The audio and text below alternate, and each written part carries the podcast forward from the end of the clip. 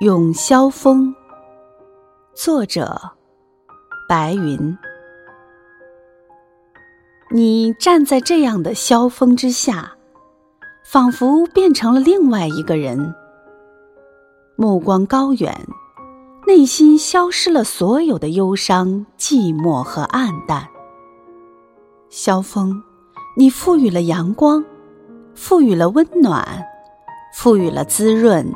赋予了纯洁，这样的萧峰竟然出现在蓝天久居的地方，或者说，我竟然在时常感到被岁月所困的地方，因为你，可爱纯洁的萧峰，我们看到了无垠广阔的希望。